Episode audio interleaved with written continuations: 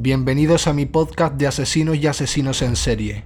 Este es el episodio número 10 e indagamos en la vida del asesino Ricardo Oliva Muñoz Ramírez, nacido en El Paso, en Texas, el 29 de febrero de 1960. Hijo de inmigrantes mexicanos, Richard, como le decían en su barrio, sufrió desde pequeño ataques epilépticos. Posteriormente fue influenciado por su primo mayor, Miguel, que poco tiempo antes había regresado de Vietnam. Durante su tiempo en Vietnam, Miguel había desarrollado el hábito de torturar mujeres.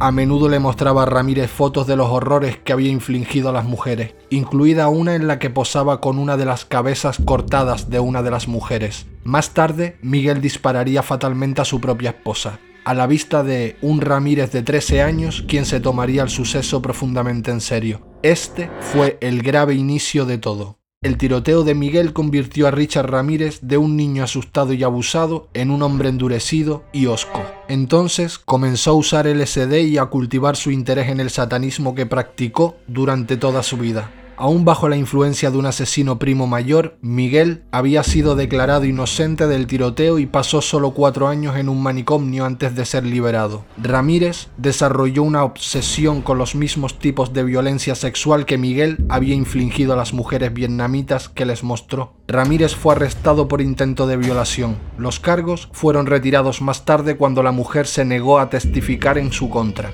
pero el daño ya estaba hecho. Ramírez había desarrollado un gusto por la depravación y comenzó a complacer activamente sus impulsos depravados. El 28 de junio de 1984, la primera víctima de Ramírez fue Jenny Bincock una señora de 79 años. Las autoridades encontraron el cuerpo de la mujer en su cama brutalmente abusada con la garganta cortada tan profundamente que casi fue decapitada. Su apartamento mostraba señales de una entrada forzada y también se encontraron artículos faltantes. El 17 de marzo de 1985, la ola de asesinatos de Ramírez comenzó en serio con un asalto a María Hernández en su propia casa. Logró escapar, pero su compañero de cuarto no tuvo la misma suerte. David Okazaki se convirtió en la segunda víctima de asesinato conocida de Ramírez. Diez años después, Richard Ramírez estableció el patrón que vendría a definir sus homicidios cuando atacó a Vicente Asasara, de 64 años, y a su esposa, Maxine Sasara, de 44 años. Comenzó disparando y acabando con la vida de Vicente, luego agredió a su mujer antes de quitarle la vida con un cuchillo.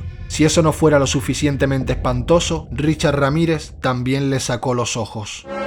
De Los Ángeles a San Francisco, la gente se acostaba temiendo de que el acosador nocturno, como lo llamaba la prensa, irrumpiera en sus casas mientras dormían. Los actos de Richard consistían en buscar una puerta o una ventana que estuviera abierta, elegida al azar, posteriormente entraría sin ser detectado, sacaba la cuenta de cuántos integrantes tenía esa familia y quienes estaban allí en ese momento. Una vez terminado el reconocimiento, el criminal le quitaba la vida a los hombres adultos, ataba y encerraba a los niños, si es que había, y después procedía a abusar sexualmente y torturar a las mujeres adultas. Durante su reinado de terror, golpeó aparentemente a cualquier mujer mientras viajaba por toda California, desde Los Ángeles a San Francisco, pero claro, sin quedarse en un lugar por mucho tiempo. Las víctimas eran hombres y mujeres de 22 y 80 años, de todo el sur de California, lo único que tenían en común las víctimas era la escena del crimen, la evidencia de que había ocurrido un ritual satánico. Cuando comenzó a correr la voz del acosador nocturno, parecía que nadie estaba a salvo.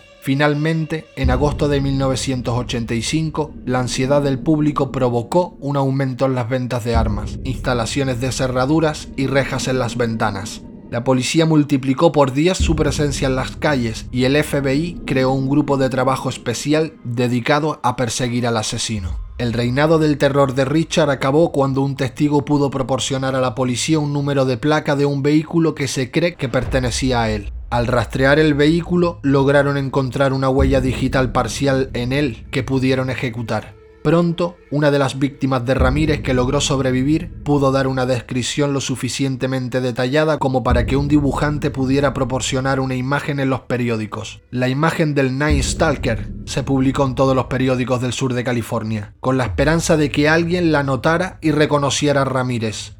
Richard Ramírez se encontraba en una licorería cuando vio su rostro en el periódico por primera vez. Salió corriendo e intentó conseguir otro vehículo, pero en su desesperación por correr llamó la atención de todo el vecindario. Cuando lograron ver a Richard corriendo, los vecinos salieron de sus casas y gracias a que su identidad ahora era pública, lo descubrieron, lo persiguieron y lo golpearon brutalmente hasta que llegó la policía. Richard Ramírez falleció en prisión en 2013. Se cree que fue debido a problemas hepáticos. Él decía ser autoproclamado adorador del diablo. Fue condenado por tres asesinatos y otros cargos como abuso sexual y sodomía. ¿Qué opinas tú al respecto? Por favor, si el podcast te gustó, suscríbete para que no te pierdas mis nuevos episodios. Es gratis y actualizo una vez a la semana, sin excepción. Comparte este episodio con tus amigos y déjame saber tu opinión, ya sea en los comentarios, reseñas o notas de voz. Eso me ayudaría mucho para traerte más episodios así. Si prefieres disfrutar de mi contenido de manera visual, también puedes buscar mi canal en YouTube Sígueme en las redes sociales, búscame en Twitter, Miedo a Voces, y también en Instagram, Miedo a Voces. Próximamente también estará disponible mi aplicación para Android, disponible gratis desde Play Store.